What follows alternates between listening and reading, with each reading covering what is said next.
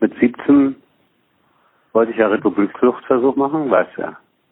Warum überhaupt? Warum?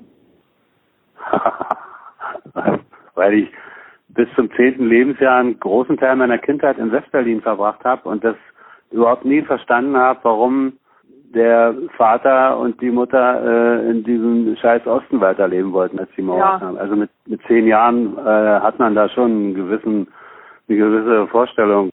Das ist Hansi. Er ist ein Rockstar, eine Rampensau, ein Held, mein Onkel. In der letzten Folge ist mein Onkel Hansi von zu Hause abgehauen. Es ist November 1968. Er ist 17 Jahre alt, lebt im tiefsten Osten. Sein Ziel ist es, mit dem Zug nach Rostock zu fahren, weil er weiß, dass dort Schiffe verkehren, die in den Westen fahren. Er will dort auf einem der Schiffe als Matrose anheuern und seinen Traum, in den Westen zu gelangen, in die Tat umsetzen. Ob es klappt? Wir werden sehen.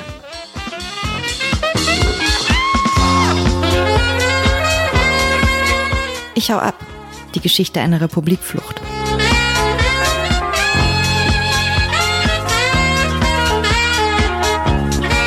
Erzählt von Josephine Clem-Woodruff.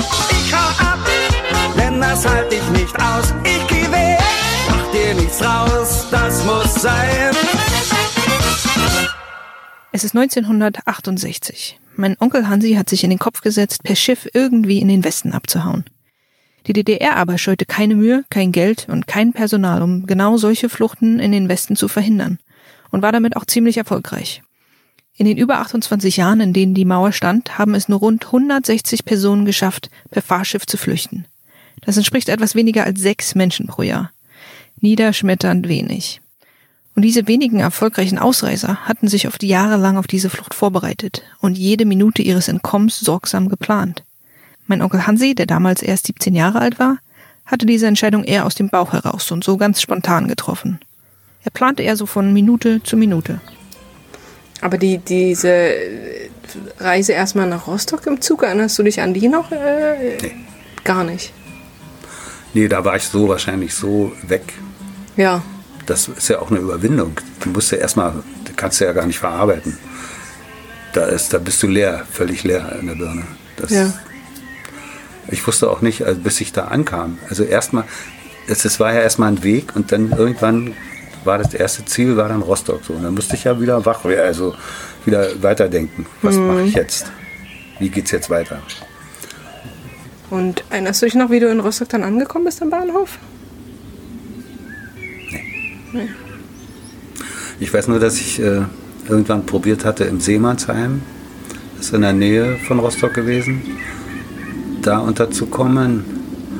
Aber da war wohl irgendwie kein Platz frei oder nur für Seeleute oder irgendwas war da. Jedenfalls bin ich da, ich weiß gar nicht, wie ich da hingekommen bin. Ja. Also im Taxi jedenfalls nicht. Ja. Ich weiß es nicht mehr. Entweder Ich habe mir da irgendwelche Busse rausgesucht oder es fuhr ja zu allen möglichen äh, äh, öffentlichen Stellen fuhren ja dann auch Busse. Und dann dachte ich mir, naja, sind viele Matrosen, vielleicht steigen die am Hotel äh, Warnow oder wie das hieß. Oder hieß es war- Stadt Rostock oder Warnow oder keine Ahnung. Bahnhof, glaube ich, hat es gesagt. Ja. Und dann bin ich da hingegangen, habe mir da ein Zimmer genommen, habe aber vorher noch meinen Ausweis gefälscht, weil ich war ja erst 17 und habe dann aus meinem Geburtsjahr, aus der 51, habe ich eine, aus der 1 eine 0 gemacht, 50. so dass ich dann 18 war. Weil ich dachte, man kann erst mit 18 in ein Hotelzimmer einchecken. Stimmte aber nicht, man konnte schon mit 16, das wusste ich aber nicht.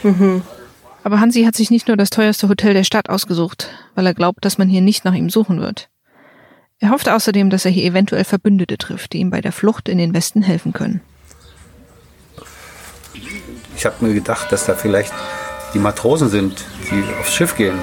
Vielleicht lerne ich da jemanden kennen, da wo ich vielleicht ein paar Informationen kriege oder so. Also Ja. ganz naiv, Ja. total naiv, doof. Ja. ja. Aber so, was da jetzt für Emotionen in deinem Kopf in der Woche waren, eine Mischung wahrscheinlich aus, aus Aufregung und Also was ich, was ich noch in Erinnerung habe, dass ich nie richtig wusste, wo ich essen gehen sollte und was ich essen soll. ja, Das war für mich auch wichtig.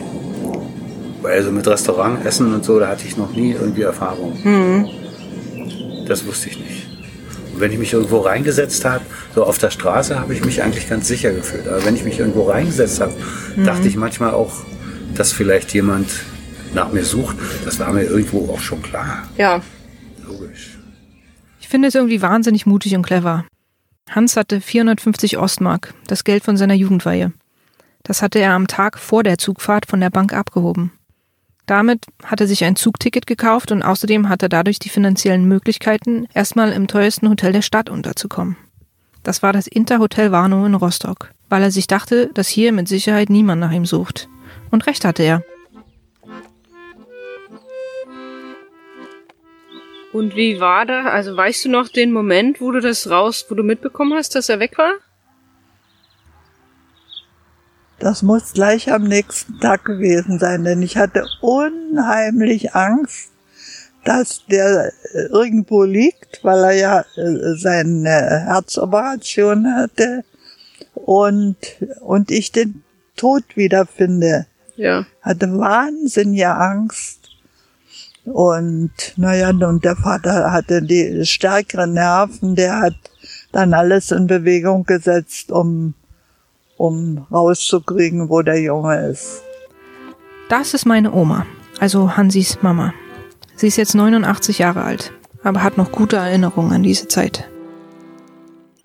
Also der ist einfach nicht von der Schule gekommen oder er war früh nicht mehr da oder Nee, wie? Der, der war früh nicht mehr da. Ja. Und wusstet ihr, dass er weggerannt ist oder? Nee, das haben wir dann erst mitgekriegt. Also eure Angst war erstmal, der ist vielleicht unterwegs irgendwo auf der Straße umgefallen und. Na, nee, ich hatte schon das Gefühl, dass was passiert ist. Das fühlst du ja auch als Mutter. Ich hatte schon das Gefühl, dass was passiert ist, aber ich hatte Angst, dass noch Schlimmeres passiert ist. Da habe ich dann hinterher erfahren, die Mutter musste ins Krankenhaus, weil sie einen Herzklaps gekriegt hat, Herzkollaps gekriegt hat. Echt? Ja. Oh. So hat die das mitgenommen. Ja, unter dem Motto, wir haben ja das Kind durchgebracht, das Kind ist operiert worden. Ja. Wir haben uns den Arsch aufgerissen. Die sind laufend hin und her gefahren zwischen, zwischen Hosener und, und Westberlin und haben, also kann man schon, kann man schon nachvollziehen. Aber wie war das für Hansi damals, als er allein durch die Straßen Rostocks gezogen ist? Ich frage mich, ob ihm da auch seine Eltern durch den Kopf gegeistert sind. Oder ihn vielleicht sogar ein schlechtes Gewissen gequält hat. Und in der Zeit hattest du, ich meine, wahrscheinlich einen Mix aus Emotionen, aber hattest du jetzt Angst, dass, warst du, als du da so rumgelaufen bist, dachtest du, jeden Moment kann irgendwie Opa um die Ecke kommen oder? Also es gab so kurzzeitige Angst, kurzzeitige Ängste. Aber ich habe nicht dran gedacht, was jetzt wohl meine Eltern machen würden. Oder so. Da habe ich mir überhaupt keine Sorgen gemacht um meine Eltern. Nee. Das war einfach nicht, nicht vorhanden. Ich wollte nur weg und dachte jetzt irgendwie eine Gelegenheit nützte jetzt, dass du Ja. war auch doof irgendwie. Also, äh, ich hätte eigentlich wissen müssen, dass das so nicht funktioniert. Ja. Ich habe es trotzdem probiert, man kann ja nie wissen. Ich kann mir das richtig vorstellen. Hansi hatte ja keine leichte Kindheit. Er ist mit einem großen Loch im Herzen geboren, war viele Jahre sehr schwach, hatte dann eine schwere Herzoperation. Danach hat er sich oft mit seinen Eltern gestritten und war schließlich so unzufrieden, dass er weg wollte. Am Telefon hat er mir den Grund dafür mal so beschrieben. Ich weiß nicht. Ja. Es war immer ein Kampf mit Opa. Mhm. Also, War ja bestimmt, ja, war ja bestimmt auch Grund, warum du überhaupt weg wolltest. Na, der Vater hat, mich, hat mich tierisch unter Druck gesetzt. Also, Mhm. Und immer mit dem, immer mit dem Verweis, dass sie da ja sich so gekümmert hätten, sonst wäre ich gestorben. Und immer Ja. diese, diese Vorwürfe, weißt du? Ja, ja, ja, schrecklich. Ich meine, ich konnte doch nicht für meine Krankheit. Nee, Ich eben. war doch nicht schuld an meiner Krankheit. Ja, Und wenn sich meine Eltern kümmern, dann, dann, dann bist du in, in dem Alter jetzt, empfindest du doch nicht jetzt, du lebst und du bist froh, dass du lebst, aber du wirst doch nicht jetzt dein Leben lang äh, auf Knien kriechen und Nee. in Dankbarkeit, äh, in Dankbarkeit versinken. Das geht ja, nicht. ja, Da denkst du da gar nicht dran. ja. Der Teenager in mir kann Hansi total gut verstehen. Ich hatte selbst totalen Stress mit meinen Eltern wegen der Schule und habe mich auch sehr unter Druck gesetzt gefühlt. Aber ich finde es trotzdem Wahnsinn, dass er diesen Plan echt durchgezogen hat. Man muss dazu wissen, dass Hansis Eltern, also meine Großeltern, beide hohe Positionen in ihren Berufen hatten. Sie waren beides Kaderleiter, das heißt heute Personalchef von großen wichtigen Fabriken im Osten. Jetzt ist ihr Sohn echt von zu Hause weggelaufen und sie finden ein Zugticket nach Wismar in seinem Mantel. Aber was passiert eigentlich im deutschen Osten von 1968, wenn ein Kind von zu Hause wegläuft? Ich habe mich mal mit einem ehemaligen Stasi-Offizier zusammengesetzt, der mit dieser Geschichte zwar nichts direkt zu tun hat, der aber mehr Einblick geben kann, wie der Ablauf bei der Stasi war, wenn ein Kind als vermisst gemeldet wurde. Er möchte anonym bleiben, und das respektiere ich natürlich. Mein Vater war an diesem Gespräch auch dabei und kommentiert immer mal. Weißt du, wie das war? Ähm, Wahnsinn. wenn jetzt, also der, der war ja abgehauen von zu Hause und die haben das ja bei der Polizei dann gemeldet. Weißt du, wie sowas gelaufen ist? Wurde das dann direkt an die Stasi äh, weitergegeben? Hier, hier fehlt ein Kind. Nee, nur in diesem Fall. Also ich gehe aber davon aus, dass seine Großeltern, Mutter als Kaderleiterin im Fokus steht, ist eine sicherheitsrelevante äh, Funktion. Also war sie offizieller Kontaktpartner auch von der Stasi. Und Vater als äh, äh, Parteifunktionär im Kombinat, strategisch wichtiger Betrieb, steht auch unter Beobachtung Stasi. Wenn also in diese, von diesen Kreisen diese Dinge passieren, dann wird die Stasi auch eingeschaltet. Mhm. Dann ist die mit dabei. Und was heißt das? Die Stasi wird mit eingeschaltet oder geht dann, also kam, Die, damals war ja die Stasi hat andere Ermittlungsmöglichkeiten. War ja auch so, auch jetzt im anderen Zusammenhang, dass bei größeren Straftaten, gerade alles, was- alles was Wirtschaftsverbrechen zum Beispiel betrifft, war die Stasi zuständig. Mhm. Und es wurde nicht über den Krieg oder so was abgewickelt, macht die Stasi. Also die Stasi hatte größere Möglichkeiten. Ja. Damals waren ja noch einfach die Mittel anders. Kann man sich das vorstellen? Da wurde jetzt so eine Nachricht rausgeschickt. Ich meine, das Internet gab es ja offensichtlich noch nicht, aber Nee, äh, Hansi Klemm, da wurden Apparate in Bewegung gesetzt. Ja. Über Telefon. Ja. Und dann ist das Telefon. bei der Stasi und die Stasi ihre eigenen Netze quasi verbreitet und die Stasi ja auch über ihre inoffiziellen Mitarbeiter pipapo. Da gab es dann so eine Suchmeldung, die dann raushing. mhm. Ja. eine Suchmeldung. Weil er hatte nämlich ja ein Zugticket in der Tasche, das hat er vergessen. Da Mhm. stand drauf Wismar. Er ist dann aber, weil er das Ticket zu Hause vergessen hatte, nach Rostock gefahren. Na, wenn der seine Fahrkarte verloren hat, nach Wismar denken alle, der ist da Logisch, Wismar, ja. Also kann man sich schon vorstellen, dass in Wismar äh, Leute nach Hansi gesucht haben. Ja. Dass man Ausschau gehalten hat, klar. Also alles, was die Polizei ist, also das ist in diesem Fall die Bahnpolizei, alles, was die Bahnstrecke betrifft, ne, war die Bahnpolizei zuständig gewesen, aber die Stasi stand von allen drüber und war nun überall. Quasi. Und dann kann man sich vorstellen, dass sie in, in auch so Hotels oder es Ja. gibt, die waren ja überall. In einem anderen Gespräch mit meinem Vater erfahre ich, dass mein Opa, also Hansis Papa, die Sorgen zu Hause nicht mehr aushält und sich mit einem Freund auf den Weg an die Ostsee macht, um Hansi zu suchen. Aber dieser Freund ist nicht nur irgendein Freund. In der Zeit in Cottbus hat der Vater mit seinem Freund gesprochen, wo der immer geahnt hatte, da hat er aber längst, oder war er noch bei der Stasi, ich glaube, da war er noch bei der Stasi. Aber das wusste der Vater nicht. Der Vater wusste nie genau, was der gemacht Die hat. wohnten in einem Haus, ne? Ja, das, das waren wie mein Onkel war das. Ja. Der hat ganz unten gewohnt, wir haben ganz oben gewohnt. Ganz Ja. unten, die hatten zwei hübsche Töchter. Ja. Und, aber da wusste keiner, was der macht. Und der Vater, der Vater, eben, der Vater ist dann zu ihm gegangen und hat gesagt, ich weiß nicht, was du machst. Guck mal, ob du deine Kontakte spielen lassen kannst. Unser Junge ist weg. In so einem Haus, das war ja wie eine Familie früher, so ein Haus. Ja. Das war anders als heute, ja. Ja. Also das ja kannte jeder jeden, die haben zusammen gefeiert und so weiter. Und der Junge war weg und keiner wusste, wo der Junge war. Und die Mutter natürlich total verzweifelt. Und dann hat er seine Fühler ausgestreckt, der. Meine Großeltern lebten also zufälligerweise mit einem anscheinend sehr mächtigen Stasi-Offizier in einem Haus, der für alle wie ein Onkel war. Und gemeinsam mit diesem Stasi-Offizier machte sich nun also mein Großvater auf in Richtung Wismar, um dort nach seinem Sohn zu suchen. Das heißt, nicht nur mein Großvater selbst sucht Hans nun, sondern es ging auch eine Suchmeldung der Stasi heraus. Hansi wird überall gesucht. Die Schlinge zieht sich zu. Unwissend, dass diese Sachen sich im Hintergrund abspielen, ist Hansi allein in Rostock unterwegs. Nicht mehr der kleine, kranke, schwache, faule Junge. Jetzt war er ohne Eltern, selbstständig und frei. Aber was macht ein 17-jähriger Junge, der zum ersten Mal allein ist in der großen Welt?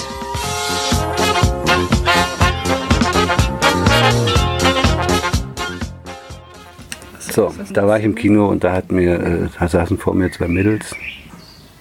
Und äh, plötzlich dreht sich eine rum und guckt so mich an und steckt mir so ein Bonbon in den Mund. Und ich habe das Bonbon genommen und sie steckt die gleich ihre ganzen Finger mit rein in den Mund. So, und dann sind wir im Hotel gelandet. Bei dir in dem Hotel. Ja, Und die konntest du einfach damit hoch bis zum habe ich einfach gemacht. Ja, Hat keiner gefragt. ja. Nee, war anders. Sie hat sich dann noch hinter einen Pfeiler gestellt, sodass man also erstmal nicht sehen konnte, dass ich wie mit ihr zusammen irgendwie so. Ja, ja. Und dann bin ich gegangen und sie ist mir irgendwie ein paar Schritte später einfach. ja, das war mein erstes Mal. Ja, das ist echt verrückt. Ja, klar. Ja. Das war ganz komisch. Daran kann ich mich zum Beispiel noch sehr gut erinnern, Ja. komischerweise. Naja, so komisch. Ja, vor allem dachte ich, habe ich dann noch so blöde Fragen gestellt. Was ist denn, wenn du jetzt ein Kind kriegst und so? Wie sie gefragt. Und dann sagt sie, wieso, ist, das- du bist ja gar nicht gekommen, ist ja gar nicht passiert. Ach so, Wusste ich gar nicht, dass, dass das nicht geht. dass ich da irgendwie Ja. so blöd, also total. Naja, nee, verstehe ich schon in dem Alter noch. Das Ja, Sensationell, Marie, du im roten Kleid. Jeder sieht, dass du schön bist, aber wie man dich anfasst. Darüber wüsste ich gern Bescheid. Oh, oh, warum so verpackt? Marie, das ist mir fremd. Aber Hansi vergnügt sich natürlich nicht nur. Er ist auch hier, um zu gucken, wie er am besten über die Grenze kommt. Einmal ist er sogar direkt zum Hafen gefahren. Und dann hattest du mir erzählt, dass du zum Hafen irgendwie mal einmal oder. ja, das war lustig. Also das heißt lustig. Es war eher Ja. niederschmetternd. Da bin ich dann mit dem Bus zum Hafen und hatte dann auch einen Eingang gefunden. Und dann bin ich da so ein bisschen rumgelaufen und dachte, oh Mann, ist ja hier dermaßen alles abgesperrt und dermaßen hell er- erleuchtet alles. Das, Also das war die nachts? Grenze. Das war abends. Ja. Mhm. Das war Grenze. Eindeutig. Mehrere Schlagbäume hintereinander in gewissen, äh, weiß ich nicht, 50 Meter Abstand oder so, keine Ahnung. Ich habe jedenfalls einen Schlagbaum gesehen und dann noch mal später habe ich noch einen gesehen, also nur vom Gucken allein schon. Und da war so ein Pförtnerhäuschen, da saß einer drin und ich bin da hingegangen. Ja, wohin möchten Sie denn? Da war Ende, weil ich wusste nicht, wo ich hin sah, was ich sagen sollte. Ja. Da bin ich sagen, oh, nochmal gucken, ich ja, warte hier auf jemand. So, weißt du. Und dann bin ich aber da weg, das weiß ich noch. Und dann kam ein Taxi vorbei, das habe ich war, äh, hat geleuchtet, angehalten, weg. Ja. Das war das einzige Mal, wo ich da. Das, habe ich dann auch schnell als sinnlos Ja. eingestuft. Also Ja, ja. bringt nichts. Gut, über den Hafen selbst abhauen stellt sich als sinnlos heraus. Als nächstes probiert Hansi, direkt Kontakt mit Matrosen zu machen. Und dann dachte ich mir, wenn ich jetzt hier vielleicht ein bisschen länger bleibe und zu irgendeinem Zeitungsverlag gehe und mich bewerbe als Volontär, dann habe ich vielleicht ein bisschen mehr Zeit noch, mich darum zu kümmern, dass ich das vielleicht wegkomme hier. Dann bin ich dann zum Verlag gegangen von der Ostsee-Zeitung oder Nationalzeitung oder so. Die hatten ja auch ganz fürchterliche Namen, die Zeitung. Nationalzeitung, Nazi in, in der DDR, überleg mal. Und der, der Typ, an den ich da geraten bin, das war, das war ein Dufter. Der hatte auch lange Haare und so einen Bart und so. Und an, zu dem hatte ich dann äh, relativ auch Vertrauen und so. Der hat mir gesagt, wenn du noch Schüler bist, hat das überhaupt keinen Sinn. Du bist ja noch in der Schule und da kannst du, kannst du hier voll vergessen. Ja. Das geht nicht, das kann man nicht machen. Ich würde es gerne machen für dich persönlich, Ja. weil du vielleicht ambitioniert bist oder so. Und äh, dann habe ich mich erkundigt, äh, wo, wo der Nachbar ist, wo die Matrosen sind, weil ich mir dachte, Nachbar, Matrosen gehen in die Nachbar. Und dann ist es auch Kaffee National. Kaffee National. Spitzname geh mal ins Nazi. Oh Gott. Wirklich? Ja. Sie brauchen sich gar nicht zu wundern, dass im Osten so ein, du, so ein Rechtsruck ist. Und dann bin ich da hingegangen und habe eine Englischlehrerin mit ihrem Geliebten, und der Geliebte war angeblich ein ähm, Schiffsoffizier aus Hamburg. Mhm. Die waren aber positiv gestimmt. Die haben gesagt, komm morgen nochmal wieder und wir kriegen dich da irgendwie rauf, oder? Naja, also ich weiß nicht, ob der. Also das war schon ein Wessi, das war schon ein richtig ein echter. Mhm. Und dem hatte sie direkt gesagt, ich will hier raus, nehme ich mit aufs Schiff, so, oder? Ja, wir haben so, ja, ein bisschen vorsichtiger schon. Also, jedenfalls wusste der, was ich will. So. Kann auch schief gehen, muss aber nicht. Also, Vielleicht sieht's ja gar nicht so schlecht aus. Hansi hat nun also den ersten Kontakt zu einem Kapitän hergestellt, der ihm Hoffnung macht, dass er auf sein Boot kann. Hansi soll morgen wiederkommen, um die weiteren Details zu besprechen. Der ehemalige Stasi-Offizier, mit dem ich mich zusammengesetzt habe, hat mir allerdings auch ein paar interessante Sachen zu dem teuren Hotel erzählt, in dem Hansi sich eingenistet hat. Auch hier ist mein Vater bei dem Gespräch dabei. Er hatte sich ja jetzt clever eine Woche in so einem ganz teuren Hotel eingenistet, weil er sich überlegt hat, hier ist es teuer, hier suche In Rostock, da gab es noch eins, wie hieß denn das gleich? Hotel Barno. Genau. Genau. So ein Interhotel. Ja. Da war Und er. ist das Warnow, ist das Neptun, ne? Das ist doch egal. Neptun war Warnemünde. Ah, Und das hieß Mano. ja, okay. Gibt's Aber das- heute noch. Ah, das ist Hochstadi gewesen. Das war. Stasi. Ja, klar, auf den Interhotels sind überall Stadi. Da waren, Kölner waren die Ems überall, das war alles unter Kontrolle. da Das ist doch mal Das interessant. ist interessant. also teilweise hatten die auch ihre, waren auch Zimmerverwandt, also, Ja. ja. Bis hin zu Prostituierten. Mhm. Ja, die im Osten auch, ja, war, die gerade angesetzt waren im Interhotel. War Hansis erstes Mal vielleicht sogar eine von der Stasi angesetzte Prostituierte? Nach weiterer Recherche finde ich mehr über das Hotel Warnow zu Ostzeiten heraus. Generell waren Hotels damals absolute Schwerpunkte der operativen Beobachtung.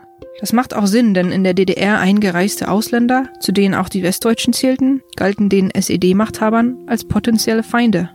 Jede Kontaktaufnahme zu Einheimischen war verdächtig und musste von der Stasi registriert und eben bearbeitet werden.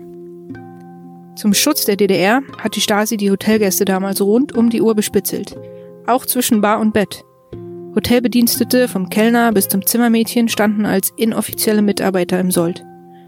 Hansis Plan, im teuersten Hotel der Stadt unterzukommen, ist also doch nicht so clever gewesen. Aber es ist nicht nur so, dass die Stasi ihn längst auf dem Kicker hat. Ihm geht jetzt auch noch das Geld aus. Das teure Hotel kann er sich nicht mehr leisten und muss nun in eine billige Zimmervermietung umziehen. da hatte ich nämlich aus dem Hotel ausgelockt und war bei der Zimmervermittlung und die mussten das sofort immer, Zimmervermittlung muss sofort bei der Polizei gemeldet werden, wenn jemand, wenn ein neuer kommt. Und da hatten sie mich. Haben Und das wusstest du nicht, als du. Auf dem, im Hausflur. Also haben sie da schon auf sie Rolle ja gehabt, wollten aber im, im Hotel keinen Stress machen, haben gewartet, bis er aus dem Hotel raus ist, haben ihn bereits verfolgt. Der war also unter Beobachtung bereits. Heißt das? Ist er reingegangen und sind hinterher mitgenommen. Ja, ich habe ja noch nicht mal eine Nacht da geschlafen gehabt. Und dann kam ich da aus dieser Bar nachts.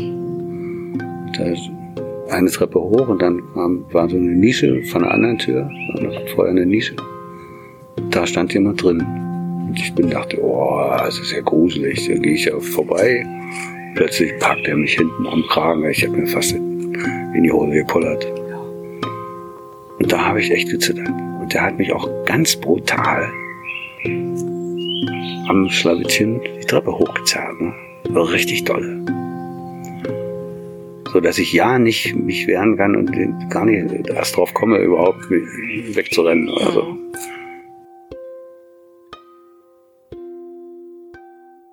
Hansis kurzer Moment der Freiheit ist vorbei. Die Stasi hat ihn. Mit welchen Foltermethoden die sogenannte Staatssicherheit einen 17-jährigen Republiksflüchtling verfolgte, was seine Eltern zu Hause unternehmen, um ihr Kind zurückzubekommen und was der sogenannte Otto Grotewohl Express ist, das alles in der nächsten Folge von Ich hau ab.